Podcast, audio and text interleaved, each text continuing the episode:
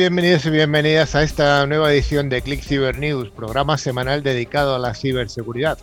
Cada semana recordad que os traemos una colección de las mejores noticias semanales del sector. Damos nuestras píldoras informativas o monográficos y contamos con la presencia de alguna de las personas relevantes en el mundo de la ciberseguridad, no solo en España, sino también en Latinoamérica. Click Cyber News lo realizamos un equipo de profesionales que desempeñamos nuestra labor dentro del mundo de la ciberseguridad en distintos roles. Hoy el equipo está formado por don Raúl Guillén con sus plantas a la espalda. ¿Qué tal, Raúl?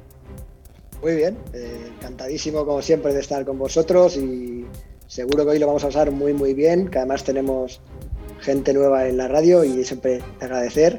Eh, bienvenida y seguro que lo haces genial, Fanny. Gracias, Raúl.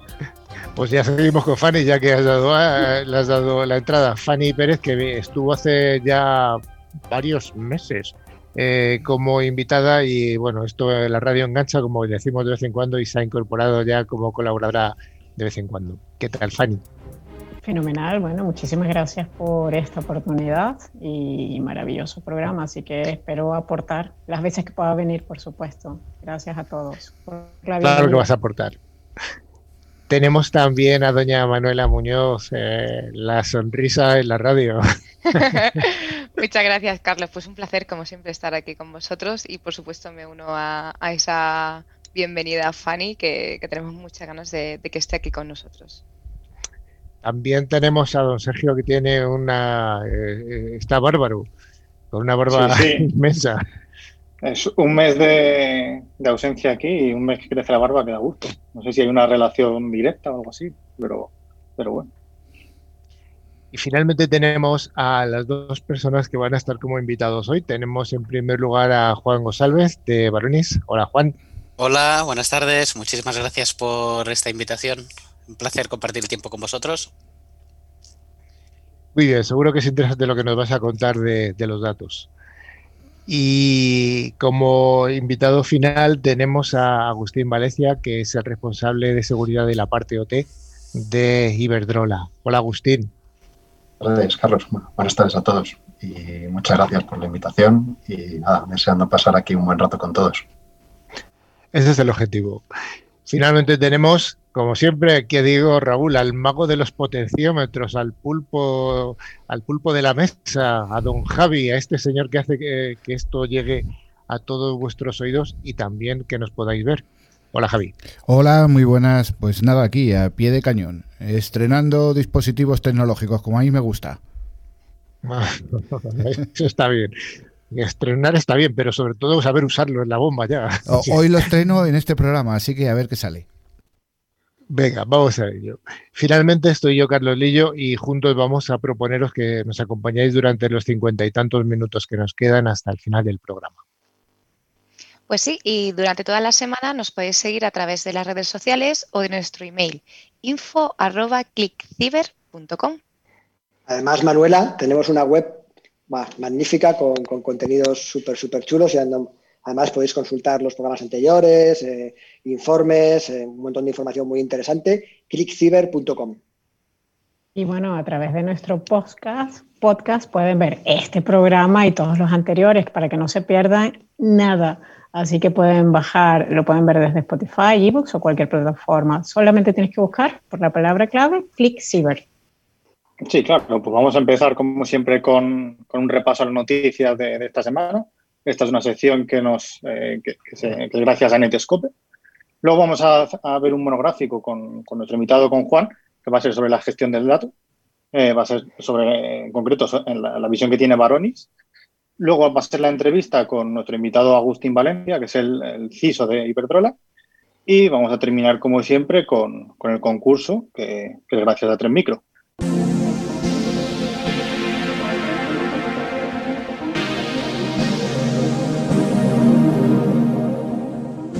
Pues como cada semana Netscope, solución líder en protección de entornos cloud, nos trae las noticias más jugosas. La primera de ellas nos habla de una red de perfiles falsos en Facebook que está viralizando los mensajes del Ministerio de Sanidad. Estas actividades han sido detectadas en el perfil oficial del Ministerio y además incumplen las normas de redes sociales. ¿Qué nos cuenta Manuela? Pues sí, como siempre, pues la batalla ideológica pues se lleva librando en Internet desde hace muchísimos años y esto es un, toma y daca pues que es muy rentable a, a nivel político. Así que por poco dinero se puede crear una campaña capaz de desprestigiar o ensalzar una figura pública.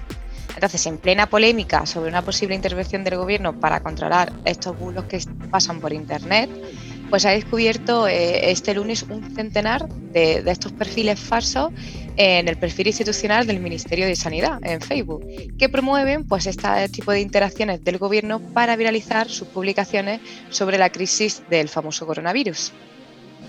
La primera señal de alarma se produjo este fin de semana, cuando se detectó casi un centenar de perfiles cuyas imágenes tenían un patrón común. Chicas aparentemente jóvenes, sin apenas información personal, sin publicaciones realizadas y que tienen además la misma fecha de actualización de la foto, 17 de abril. Es la misma foto en la que se publicó un vídeo de Fernando Simón, ya todos reconocemos, director del Centro de Alertas y Emergencias, que tiene registrados más de 47.000 reacciones y unos 7.700 comentarios.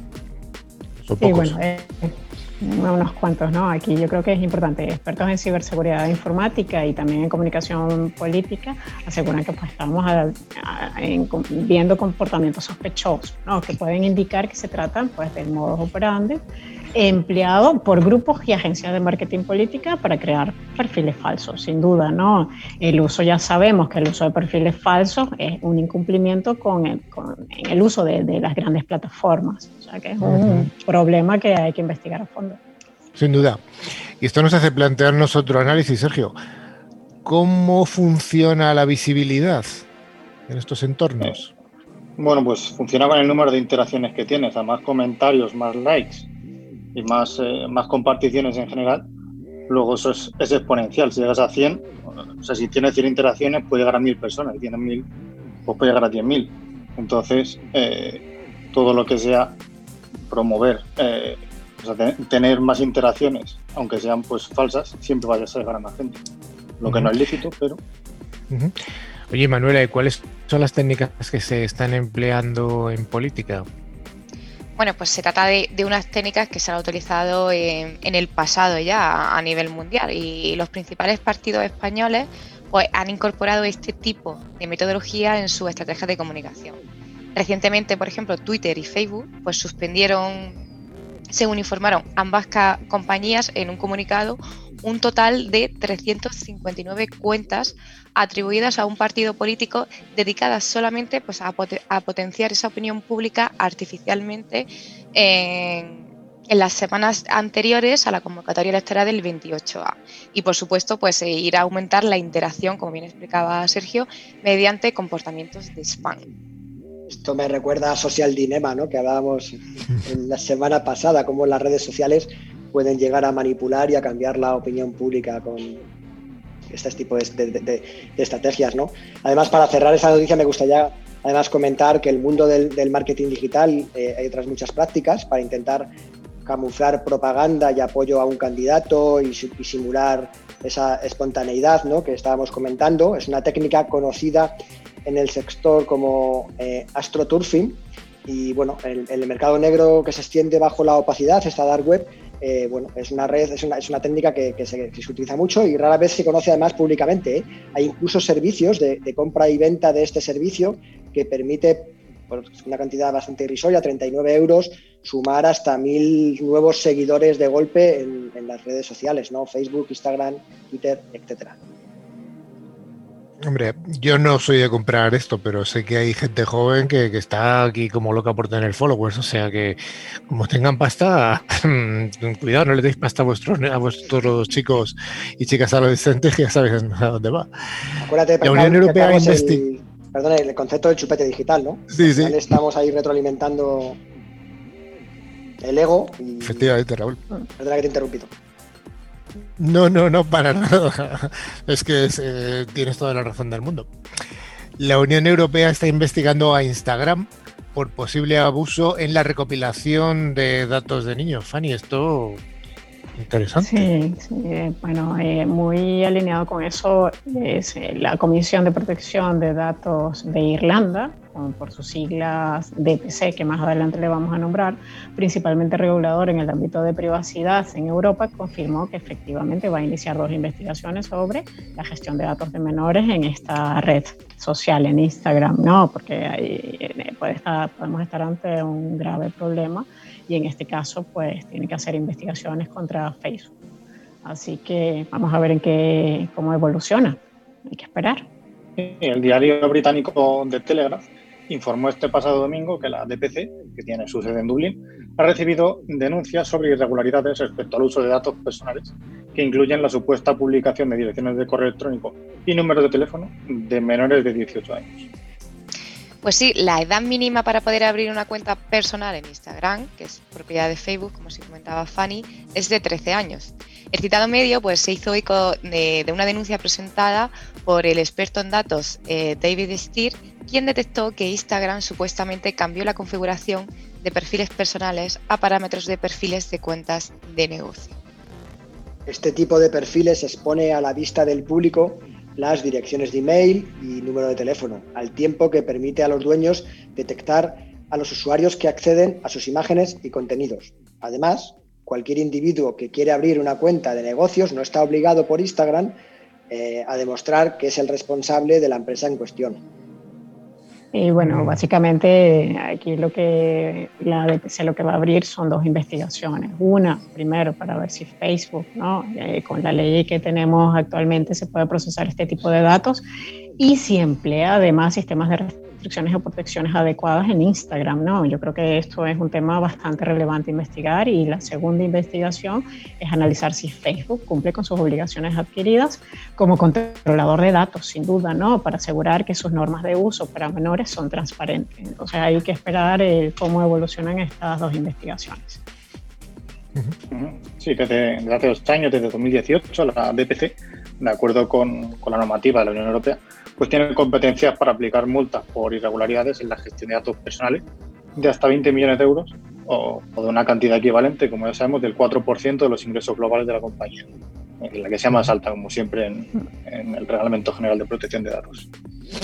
El otro día estaba yo hablando con un colega de, aquí de la ciberseguridad y precisamente hablábamos de, dedicar eh, unos espacios dentro de nuestro programa o de nuestra, nuestra revista a la ciberseguridad y la infancia, porque decididamente es, algo que, afecta muchísimo y todo este tipo de noticias que tiene que ver con redes sociales y su uso o su mal uso, mejor dicho, pues yo creo que es absolutamente relevante. Se ha alertado sobre una ciberestafa en la que amenazan a la víctima con compartir sus vídeos sexuales. Manuela. Bueno, esta estafa parece ser ya conocida, ¿no? Alguno que otro alguna vez ha recibido este email. Bueno, pues como ya sabéis todos, el correo electrónico pues, se ha convertido en una de las herramientas pues, más empleadas por los cibercriminales para engañar a, sus víctimas. Y la Oficina de Seguridad del Internauta pues, ha detectado una nueva campaña de ciberestafas en los que los atacantes afirman por medio de un email que han hackeado los dispositivos de la víctima y, y de este modo pues, que han logrado grabar al usuario mientras observaba contenido sexual explícito. Los ciberdelincuentes, eh, aunque no están en posesión de dicho material, eh, amenazan con hacer efectiva su extorsión si no se realiza un pago de una determinada cantidad de bitcoins. Al final están jugando con el miedo de la gente para conseguir eh, un beneficio económico. Sí, bueno, la Oficina de Seguridad Internautica señala que el correo electrónico fraudulento se envía desde diferentes cuentas, o sea, diferentes dominios, o sea, no hay un patrón específico que se pueda reconocer. Sí han eh, destacado que el asunto del correo por lo general suele ser tu dispositivo fue hackeado por hackers, así que lee el manual ahora, ¿no? Y sin embargo, no descartan que pueda ser otro asunto, ¿no? Pero hay que estar alerta a este tipo de, de, correos, simplemente. sí, es un correo que, mm, sí, es un correo que, que, puede llevar a la confusión. porque, bueno, además de que el mensaje pues, presenta un poco el rasgo común para este tipo de situaciones, que es que tiene faltas ortográficas, eh, también explica detalladamente cómo ha podido hackear los dispositivos del usuario y qué tiene que hacer este para evitarlo. En esta estafa se nos indica un mensaje que afirma, hice un vídeo que muestra cómo te satisfaces a ti mismo en el lado izquierdo de la pantalla y en el lado derecho ves el vídeo que estabas viendo. Con un solo clic puedo enviar este vídeo a todos tus contactos en el correo y las redes sociales. También puedo publicar este acceso a todos tus correos y mensajeros que uses. Si quieres, puedes prevenir esto, entonces transfiere mil dólares americanos a mi cartera de Bitcoin. Si no sabes cómo hacerlo, escribe en Google comprar Bitcoin. Y bueno, aquí esto es, maravilloso porque el cibercriminal te afirma que no vas a saber más nada de él. O sea, más nunca vas a saber nada de él. Dale la transferencia de los mil dólares y, ya. Pero eso sí, lo tienen que hacer en un plazo específico. Les dan 50 horas para buscar el, dinero. Entiendo que si no lo tienes a la mano, pues al menos son condescendientes, ¿no? En, en el tiempo para, para pagar el rescate. No te 50 horas. Oye, Sergio, ¿y qué, hay que hacer si recibes este correo que ha teatralizado también, Raúl? Pues eh, tanto desde, la Oficina de Seguridad del Internauta como desde CiberClick, como recomendamos siempre, si recibes un correo de este estilo, pues hay que ignorarlo y no tienes que responder. Se trata de un intento de estafa para que realices un pago económico bajo el pretexto de, no difundir supuesto material comprometido tuyo, que, seguramente no exista. La Oficina de Seguridad del, Internauta remarca que es muy probable que alguien haya accedido a tu equipo, que tenga tus contactos, tus contraseñas y además disponga de un, de un vídeo íntimo en el que bueno, pues salgas haciendo cosas. Bueno, yo creo que es una estafa que es fácilmente reconocible, a pesar de que probablemente alguien cuando lo lea, sobre todo, volvemos a leer antes, si es una persona joven o que no tiene mucha experiencia con, el mundo de Internet, se puede asustar de repente, esto que me están espiando, tal. Bueno, pues tranquilidad, tranquilidad. Se ha detectado una de las mayores botnets del mundo. Eh, Raúl, me gustaría preguntarte primero qué es una botnet, aunque lo hemos comentado alguna vez en el programa, pero de una forma muy, muy resucinta, que es bueno, pues lo primero que hay que destacar que una botnet, eh, a ver, lo que vamos a hablar son redes bots y son de las redes más peligrosas del mundo y lo cual es son las redes más peligrosas a nivel botnet del mundo. Eh, que lleva desde el 2016 infectando a más de un millón de dispositivos y en especial, y además es de especial relevancia eh, en Estados Unidos.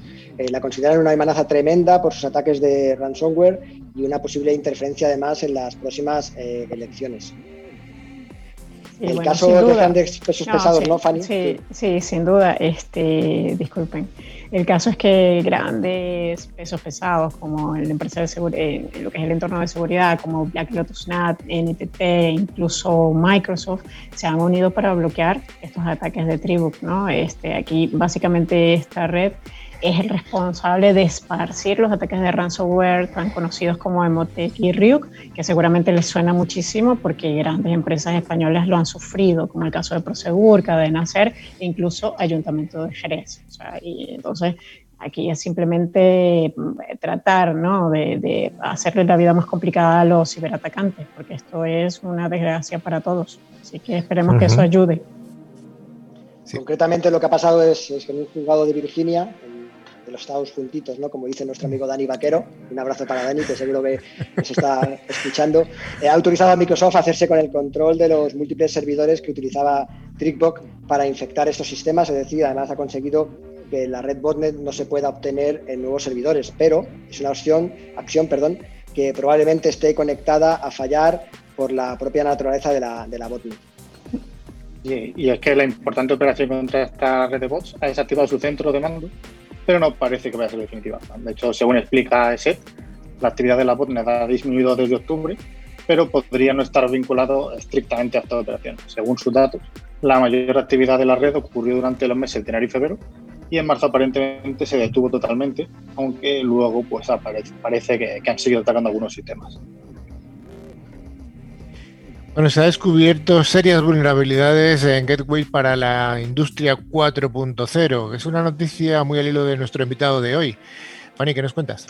Bueno, una investigación de Trend Micro Research revela que hay una nueva clase de vulnerabilidades de seguridad en dispositivos gateway de protocolo que podrían exponer los entornos de Industria 4.0 ante ataques realmente críticos. ¿no?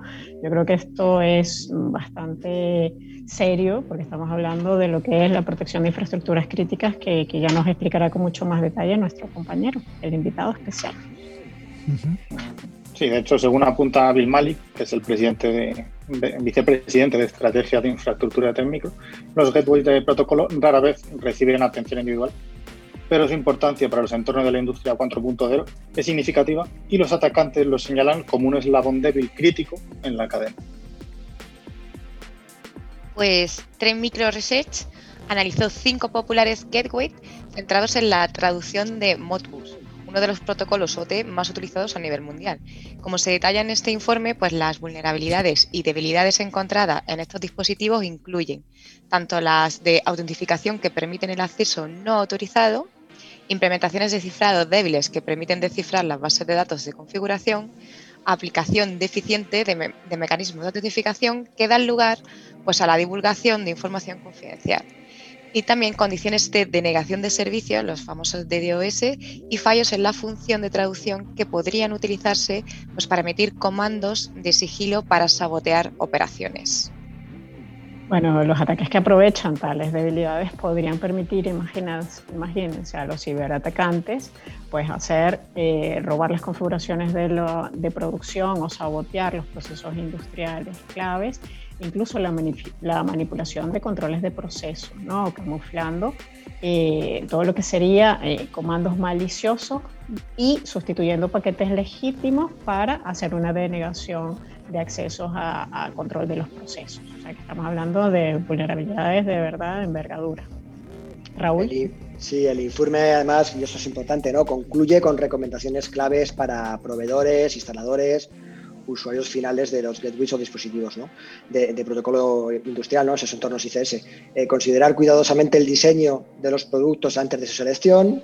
Y hablábamos siempre de la seguridad en fase de diseño y análisis antes de decidir la, arquitectura a, desarrollar. Asegurarse de que tienen además capacidades adecuadas para el filtrado de, de paquetes, para que además los dispositivos no sean propensos a errores de traducción de protocolo o de negación de servicio, no confiar en un único punto de control para la seguridad de, la red, segmentación, firewalls, eh, eh, IPS, eh, etcétera, em, y además monitorizar el tráfico para mejorar la, la seguridad.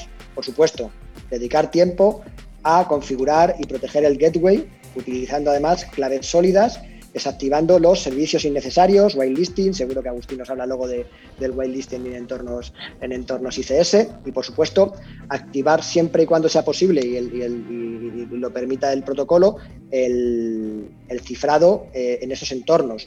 Aplicar, por supuesto, gestión de seguridad a dichos gateways de protocolo como en cualquier otro activo crítico. Es que no estamos inventando nada nuevo, estamos hablando siempre de las mismas pautas, ¿no? Es decir, eh, el mundo OT no es distinto al mundo IT, simplemente eh, quizás requiera una atención especial porque es especialmente vulnerable por su obsolescencia en determinados entornos, pero hay herramientas y técnicas que nos pueden ayudar claramente, ¿no? Whitelisting, segmentación, eh, virtual para remediar vulnerabilidades conocidas a nivel de IPS. no nos asustemos, hay, hay recomendaciones muy útiles que nos pueden ayudar. Muy bien, pues hasta aquí estas noticias de esta semana han sido pocas, pero bastante intensas, la verdad.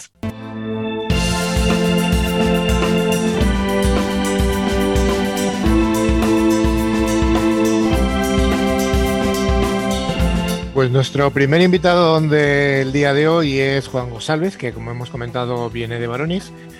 Juan, eh, ¿de dónde vienes? Eh, ¿cuál? Danos una brevísima historia profesional tuya.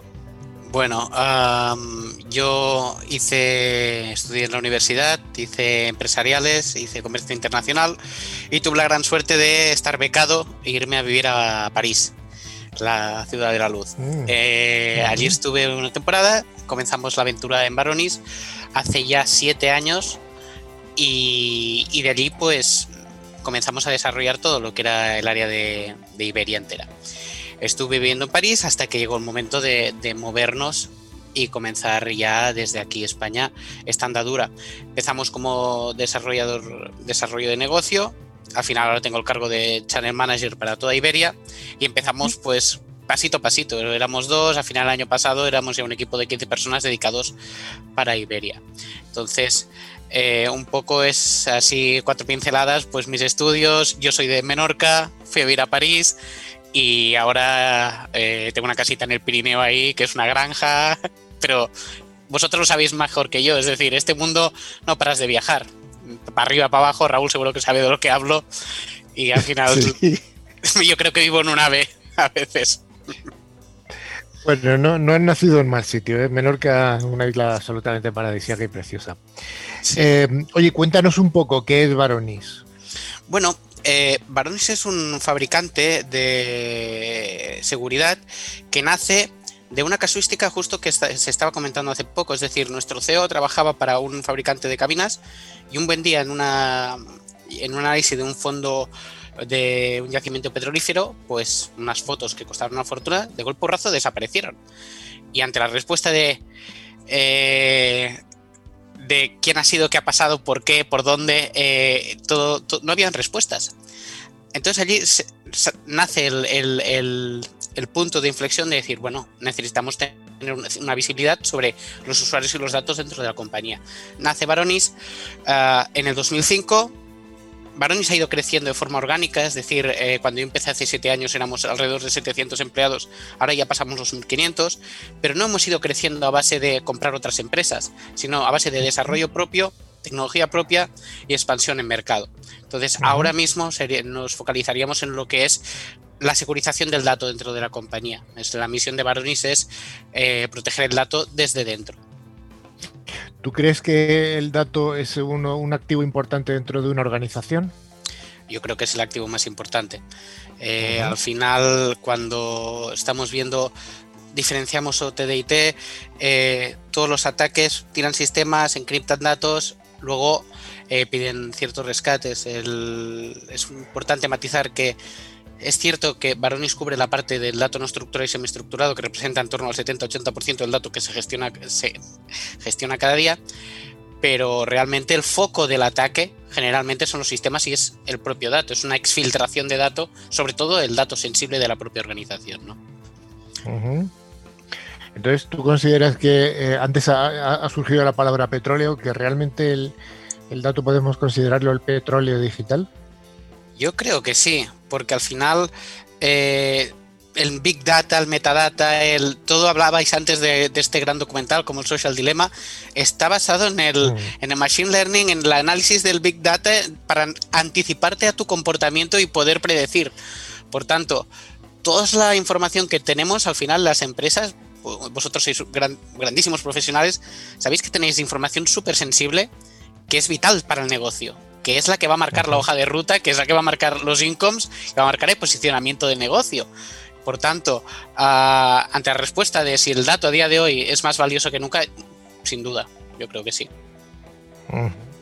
Oye, ¿cómo nos ha cambiado la pandemia que tenemos, el COVID, desde el punto de vista estricto de la ciberseguridad? Vale, porque vamos a... Vale, Gracias por preguntarme. Ahora ya poniéndome serio. Eh, bueno, el primer punto es que ahora cada uno estamos trabajando, algunos desde casa, otros desde la oficina, en el caso de Fanny, lo siento, desde otra oficina. Pero el caso es que nos ha puesto un cambio de paradigma. Tenemos ahora unas plataformas que nos permiten la continuidad de negocio, cosa que es fenomenal. Podemos trabajar desde casa, pero fijaros que las grandes corporaciones que tenían 5, 10, 15, 20 centros a securizar, eh, pues ahora tienen tantos centros a securizar, a securizar como empleados tiene su compañía. Y eso es un cambio también de paradigma. El, hecho de, por ejemplo, trabajar, tenemos una nueva plataforma. Esa plataforma, como he dicho, nos da continuidad, pero también ya no depende de los administradores locales el control de esa plataforma, que en sí no es, no es un repositorio. Estoy hablando de, bueno, no voy a decir nombres, pero el control de esas plataformas de intercambio de información ya la tiene el propio usuario. Entonces, cuando se crean, se crean equipos de trabajo esos equipos de trabajo comienzan a, mover datos sensibles y esos, y esos equipos y esos eh, eh, grupos no han sido creados por los local admin, sino por los propios usuarios, hay un problema enorme. Es una bola de nieve que, es, que es incontrolable, vaya. Entonces, eh, yo creo que el COVID ha afectado ahí. Entonces, este nuevo paradigma que nos ha llegado con el COVID, de alguna manera, lo que hace es destruir el concepto de proteger el perímetro. Bueno, eh, se, hace replantear, hace replantear la estrategia. Eh, repito, aquí estoy rodeado de gurús. Eh, yo he estado rodando por España los últimos cuatro o cinco años. Cada vez más se oía el, mensaje de existe, cada vez existe menos el perímetro. El perímetro ya es el propio dato. Ahora mismo, cuando yo ya no estoy trabajando, me estoy logando a través de una wifi, que ya no es la de la empresa, ya estoy fuera del perímetro estoy siendo víctima, puedo ser víctima de un ataque. Es decir, el perímetro como tal, el perímetro clásico, cada vez no pierde relevancia, pero se sitúa en un punto en el que es relativo, porque ya estamos trabajando con herramientas colaborativas donde el perímetro puede ser el wifi de tu casa. Entonces, creemos importante poner el foco en el dato, en el propio dato, y a partir de ahí hacer la estructura de seguridad. Estamos a favor creemos en la, en la parte perimetral. Y no vamos a decir ahora factores, pero sí que creemos que cada vez más con este nuevo paradigma de trabajo desde casa, desde tantos centros o tantas posiciones eh, a securizar como trabajadores tengo, bueno, pues es muy complicado, es muy complicado. Vale, ¿y cómo podéis vosotros ayudar desde Baronis a solucionar este nuevo paradigma? Bueno, el primer punto, y, y lo que hablaba es la securización del dato. La estrategia nace en el propio dato. Por lo tanto, entender cuál es la, relación entre el dato y el usuario, pero no entenderlo como una parte parcial, sino como un todo. Es decir, desde el Active Directory hasta los dispositivos, tenemos que entender durante todos los recursos compartidos, recursos eh, corporativos de la compañía, qué es, cuál es la relación entre estos dos jugadores. Crear unas líneas de actuación, un aprendizaje para poder entender qué es normal y qué no es normal. Y fijaros que estoy aquí con, otra vez, con grandes profesionales donde tenéis unos entornos laborales inmensos, donde cada día generáis millones y millones de datos y tenéis muchas veces infraestructura híbrida. Con lo cual, el saber qué está pasando por Active Directory a la vez, qué está pasando por la parte perimetral a la vez, qué está haciendo ese usuario on-prem o en el cloud y a la vez, cuál es la actividad normal y cuál no, que es una cuenta privilegiada y que no tal, pues es una tarea muy es ardua, es muy difícil. Es decir, ¿cómo entendemos todo esto? ¿Cómo le damos contexto? ¿Cómo le damos salida? Aquí hay dos puntos, es una amenaza interna y una amenaza externa. esa es la propuesta de Baronis, es proteger el propio dato a través de todos los entornos corporativos de esta manera. No de forma parcial, desterramos el modelo antiguo, donde herramientas parciales no se hablan entre ellas, y proponemos una plataforma de seguridad en la que desde el principio hasta el final todo esté correlado y podamos entender qué es lo que está pasando, qué es normal y qué no es normal, pero siempre poniendo el foco en el dato respecto al usuario y el dato. Estos dos son los dos jugadores de la partida. Tenemos que entender qué está pasando entre estos dos eh, eh, players. No sé si te he respondido. Usuario, usuario y dato. Pero has, mencionado una palabra que, me parece eh, que deberías eh, desarrollar un poco porque al menos yo no entiendo el concepto de contexto. ¿Qué ¿A qué te refieres cuando hablas de contexto? El contexto me refiero a poder enriquecer el, el, el en sí, el evento, el, lo, qué es lo que ha pasado. Eh, hemos tenido, en el pasado he conocido, he tenido la ocasión de conocer a muchos responsables de seguridad donde me comentaban que ellos no necesitan más ruido, que ellos trabajan un montón de horas y no necesitan eh, estar bajo falsos positivos, falsos negativos, 200 reportes que no te vas a leer, etcétera, etcétera. ¿Cómo llegar al punto óptimo donde el falso positivo y el falso negativo te genera un valor eficiente en el día a día en tu gestión? Eso es contexto. Y, es decir, esa inteligencia se da a base del contexto y el enriquecer el propio log. Lo que estoy hablando es, precisamente, desde un propio log, ligar la relación entre el usuario y el dato. Me explico. Eh, esta cuenta está, está por, eh, por, Active Directory, se está logando la IP de la, geolocalización, pero es que además sabemos si es una cuenta ejecutiva, una cuenta de servicio, una cuenta administrativa. Además sabemos que está tocando un dato sensible, de qué tipo de dato sensible está tocando. Además sabemos la fuente, es decir, lo está haciendo en Office 365, lo está haciendo por Teams, lo está haciendo en Prem. Además, sabemos qué, qué, uso está haciendo de ese dato, si es normal o no es normal, y si está exfiltrando vía DNS tunneling o está haciendo una acción que no se debería.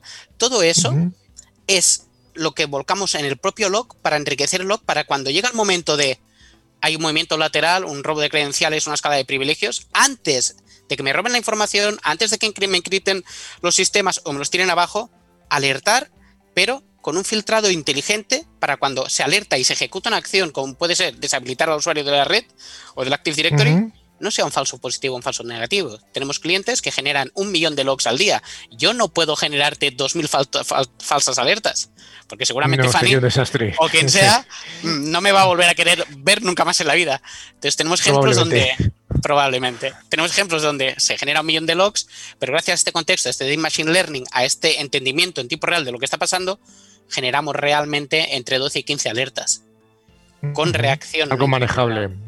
Algo manejable, pero algo que tiene sentido. ¿Y qué se puede hacer? Que, o sea, lo que estás contando está bien, pero para, una vez que ha ocurrido, ¿cómo remediar? ¿Cómo podéis en la parte de remediación? A ver, nosotros lo que proponemos son remediar en dos, en dos vectores, ¿de acuerdo? Es en la protección del dato y en la parte de ciberseguridad. En la, y, ahora, y esto creo que si soy capaz de explicarlo, lo vais a pillar súper rápido. Em, Vamos a intentarlo. Venga, va, estoy, si me dais este chance, lo, haré lo mejor que pueda. Mm. Es decir, ahora estamos en la, eh, están atacando los sistemas, están comprometiendo las cuentas. Tenemos eh, soluciones perfectas y, maravillosas para proteger las cuentas privilegiadas. Bien, pero ¿cuál es el problema cuando yo tengo un 25% de carpetas con información sensible abiertas a todo el mundo en la compañía? Que cualquier cuenta que no es privilegiada puede ser comprometida desde fuera. Y ahí, cuando ya es comprometida, es cuando la parte perimetral a la que me refería antes ya no nos puede ayudar, ¿Mm? porque ya, ya tengo la cuenta comprometida. ¿Cuál es el flujo de esta cuenta? Comienza a hacer movimientos laterales, etcétera, etcétera. ¿Cuál es la propuesta de Varonis? Primer punto, garantizar que solo pueden acceder a la información aquellos que deben acceder. Para ello, ¿Mm? No se puede hacer manual. Es decir, si ahora os pregunto a cualquiera de los responsables de informática que estáis aquí, ¿cuántos millones de carpetas tenéis? Pues a lo mejor no lo sabemos. Ponle que lo sabemos. ¿Cuánto tiempo tardamos en garantizar o crear grupos de seguridad para limitar este, ese, ese scope de acceso a esa información sensible? Pues tardaremos años. Ese es el primer punto de un proyecto de protección del dato de Varonis. Remediar los accesos globales, es decir, reducir el scope de un potencial ataque y garantizar que solo acceden los que deben acceder. Esa es en la parte de protección del dato. Pero luego está la parte de remediación cuando hemos tenido un incidente de seguridad, que es lo que llamamos nosotros pues, remediar en la parte de ciber. Nosotros tenemos un sistema de, de, alertas en tiempo real basadas en el Deep Machine Learning, en el contexto y tal, tal cuando nosotros vemos antes de que se nos caigan los sistemas que estamos teniendo un movimiento lateral, una escalada de privilegios, etcétera, somos capaces de alertar, de, de reaccionar y tenemos un playbook donde aparece todo lo que ha sucedido, la explicación de por qué ha sucedido y todo lo que tiene que hacer el equipo de IT de esa empresa para subsanar ese ataque, para remediar esa situación y volver a un estado óptimo. Por lo tanto, estamos hablando de dos conceptos. El concepto de remediación enfocada al dato y el concepto de remediación enfocada a la ciberseguridad, a esos ataques que tenemos cada día. Entonces, repito, es muy fácil que yo os dé un listado de 200 alertas y ale, espabilaros, ahí no se estoy generando valor. Ahora bien, si yo en cada alerta hago un filtrado eficiente, tengo un playbook, remedio, o sea, digo cómo tenéis que hacer las cosas y se hacen, pues ahí creemos, desde, desde mi humildad, que estamos generando un valor añadido y es precisamente lo que necesitáis. No más ruido, sino eficiencia y automatización. Y esa es, la propuesta.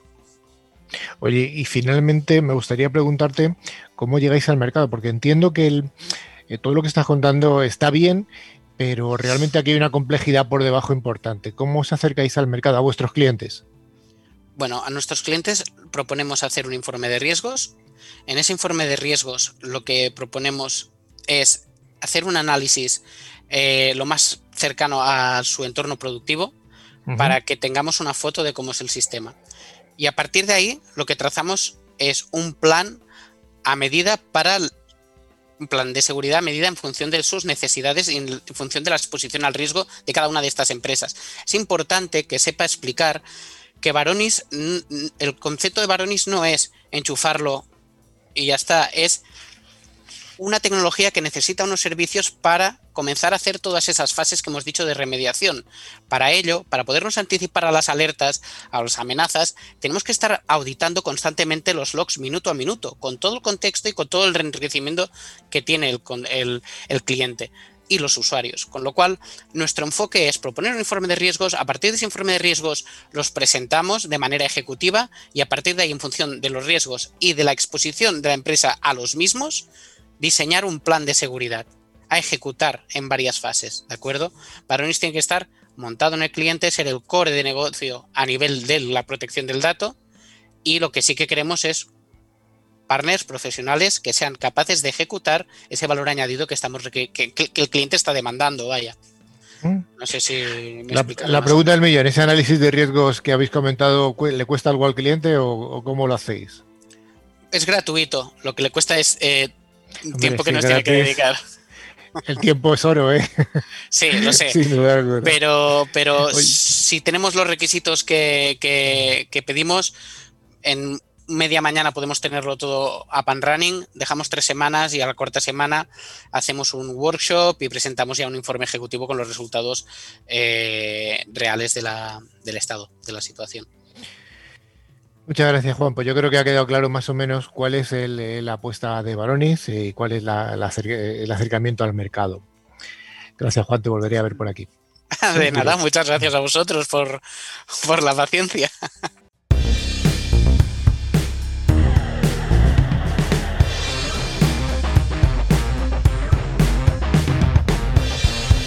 Como comentábamos al principio, está con nosotros Agustín Valencia, que es el responsable de ciberseguridad OT dentro de esa gran compañía española, esa gran compañía multinacional que se llama Iberdrola. ¿Qué tal, Agustín?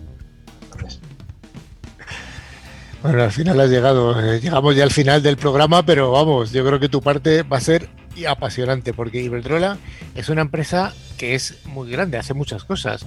No solamente lleva la electricidad hasta los hogares. ¿Qué hacéis? además, recientemente ya se ha como la, primera empresa del IBEX, ¿verdad? Y la verdad es que ya no es solo una empresa española.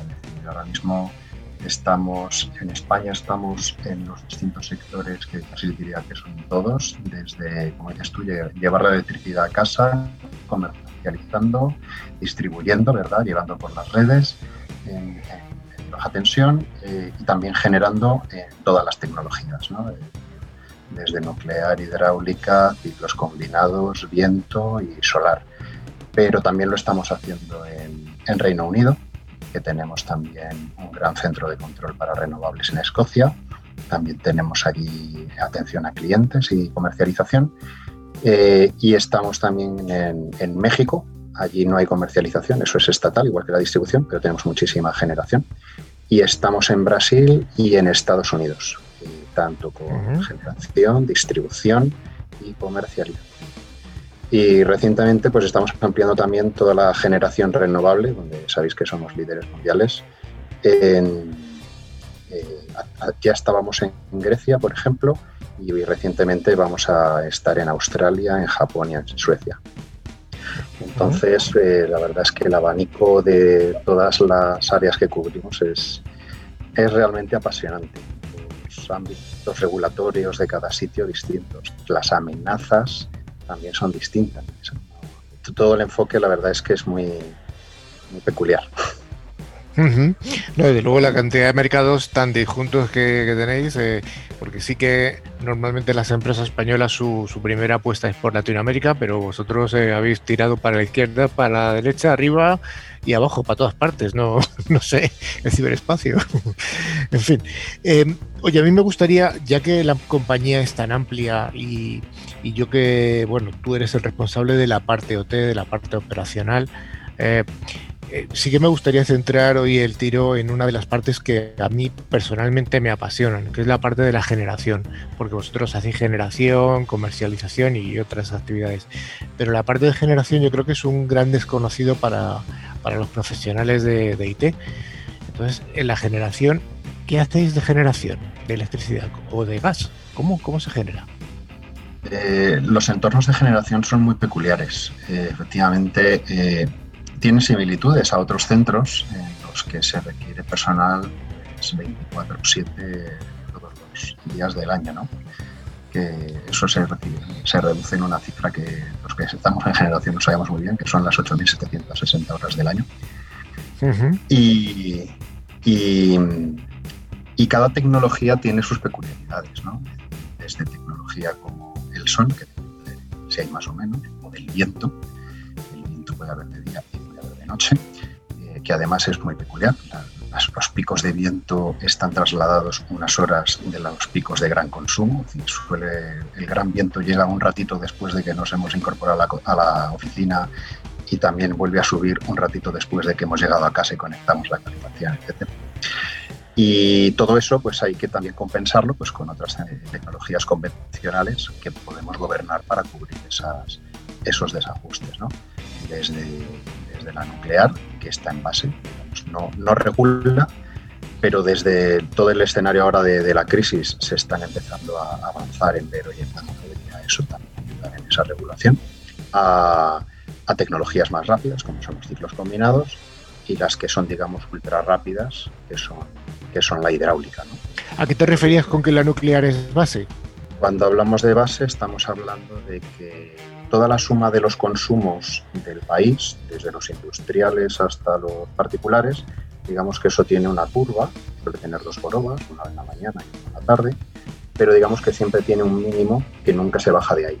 Entonces hay ciertas tecnologías que son más estables, que requieren esa estabilidad, que se dejan trabajando sin variación para cubrir toda esa parte. Eh, a veces esos mínimos bajan por debajo. Lo que se hace muchas veces no es hacerles bajar la potencia a esas tecnologías, lo que haces es sacar la, la, energía. Oye, pues vendes más a Portugal o a Francia, por ejemplo. Eh, Francia tradicionalmente ha, regulado siempre vendiendo a Alemania o a España a precio cero, pero lo sacan. Y, eso también hace que, por ejemplo, lo que hablaba antes Juan del contexto, para nosotros es fundamental. Eh, yo necesito saber cuándo estoy eh, operando una planta o cuándo le estoy haciendo mantenimiento o cuándo he tenido una avería, porque las alarmas y las variables que yo leo cambian muchísimo. Entonces no puedo eh, evaluarlo de la misma manera.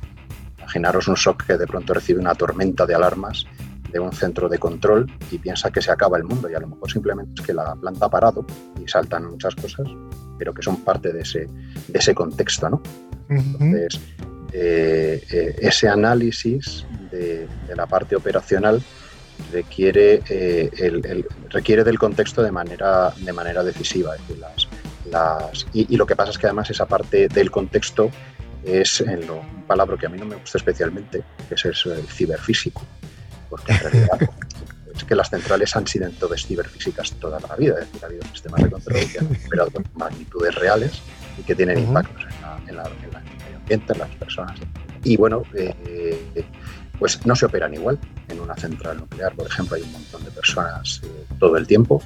Eh, en, un ciclo combinado también, pero una planta hidráulica o, la solar o la, o la, o la, de, o la de eólica pues esta no se operan a distancia.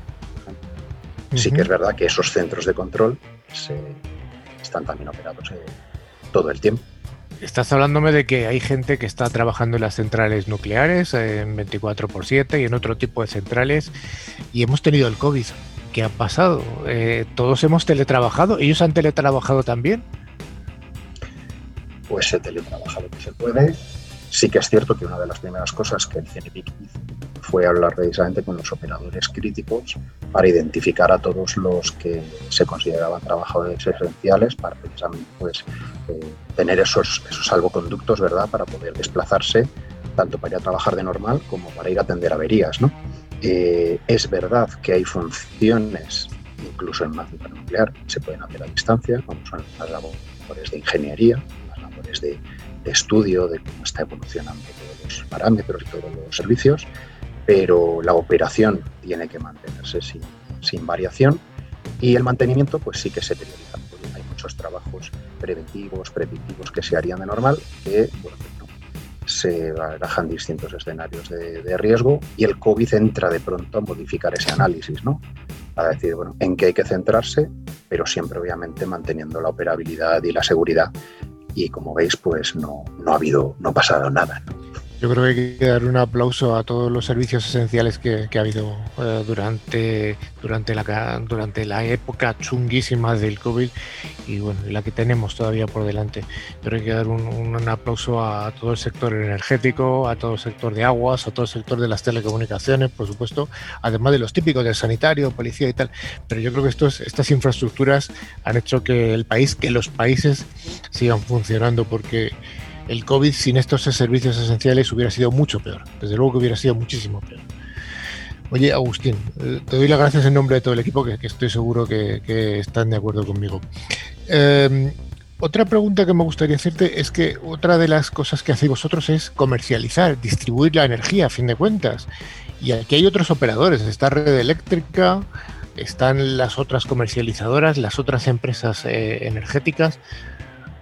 ¿Qué hay de especial en la comunicación en cuanto a ciberseguridad con esos otros operadores o con el mercado, como queramos llamarlo? Pues hay, hay distintas, efectivamente, son distintos procesos los que han nombrado, por ejemplo, como las distintas empresas, por ejemplo, desde la generación, que contribuyen con sus distintos mixes de generación. ahora hay que entrar con tal planta o con tal otra, según eh, eh, las variaciones del mercado eso quien lo gestiona en realidad es la OMEL, es Red Eléctrica, y eh, Red Eléctrica se coordina con nosotros a través de redes propias. No lo hacemos a través de redes públicas. Hablo desde incluso desde la capa física. El tendido de la fibra es propia entre el despacho central de generación de Iberdrola y Red Eléctrica, pero diría que es lo mismo con Endesa, Naturgy o, Viesco. ¿vale? Ahí, ahí la, la, seguridad y la privacidad y la, la continuidad del negocio eh, están en, los topes máximos de, calidad. Y, y, luego, pues lo que comentas, por ejemplo, de la comercialización, eh, esto es puedo poner un caso muy, curioso. ¿no? En España, por ejemplo, cada uno tiene su contador y yo mañana me puedo cambiar de compañía, pero mi contador no va a cambiar. Lo que hay es un acuerdo entre las empresas distribuidoras que gestionan esos contadores para que eh, se traspasen esos datos, para que cada uno con sus tarifas, sus promociones, etcétera, se tarifiquen. ¿no? Entonces hay, por ejemplo, está puesto en la privacidad, ¿no? Hay toda la transacción totalmente eh, anónima y no sale jamás más allá del famoso UPS y a veces ni siquiera eso va desde el contador. El UPS lo ponemos luego más arriba en otros servidores para esa transacción contra los, contra los eh, operadores con los que se coordina. Es decir, incluso a veces que se dice, bueno, es que te podría hacer no sé cuántas cosas desde el contador. Es más complicado. A mí que a veces el wifi me va mejor o peor. No, pues comentaros, por ejemplo, de cómo eh, en los distintos países esto cambia muchísimo. En España, por ejemplo, lo normal es que eh, cada uno recibe su factura y tiene el recibo domiciliado.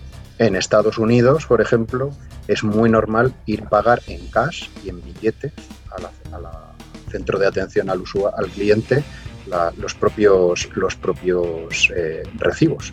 Entonces, el tipo de amenazas que se gestionan, pues por ejemplo, un phishing en nombre de la compañía eléctrica es mucho más probable, por ejemplo, en Estados Unidos, no te digo en Brasil, que, por ejemplo aquí, cuando uno sabe que lo tiene domiciliado. ¿no?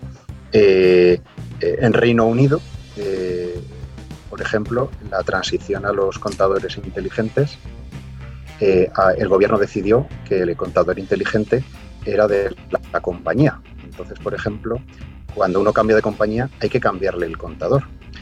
Con lo que eh, la problemática de la seguridad se parece a lo que comentaba Juan antes. Es decir, yo aquí la, la seguridad del contador es la del contador, la del cable, la de la subestación y todo eso hacia los sistemas corporativos, mientras que allí es el contador en sí mismo miles hacia una red nacional donde se conectan todos Y entonces se le pide a esos contadores que tengan un montón de requisitos de seguridad que, pues que, que lo complican, ¿no? Y yo creo que vamos a dejar para otro programa la parte del usuario, esto que has esbozado un poquito de los smart grid, de los contadores inteligentes, también de cómo gestionáis vosotros los datos. Eh, lo que estaba comentando antes, eh, Juan, yo creo que es un mundo que, requiere otro, otro especial contigo. ¿Te parece que emplacemos para, para ya la primavera? Claro. Pues oye, te doy las gracias Agustín por haber intervenido, por darnos mucha luz, no solo electricidad, sino que luz eh, de iluminación en este, en este mundo que es realmente interesantísimo. Y no sabía que eres la primera compañía de IBEX ya, fíjate, ya una cosa más que sé. Muchas gracias Agustín.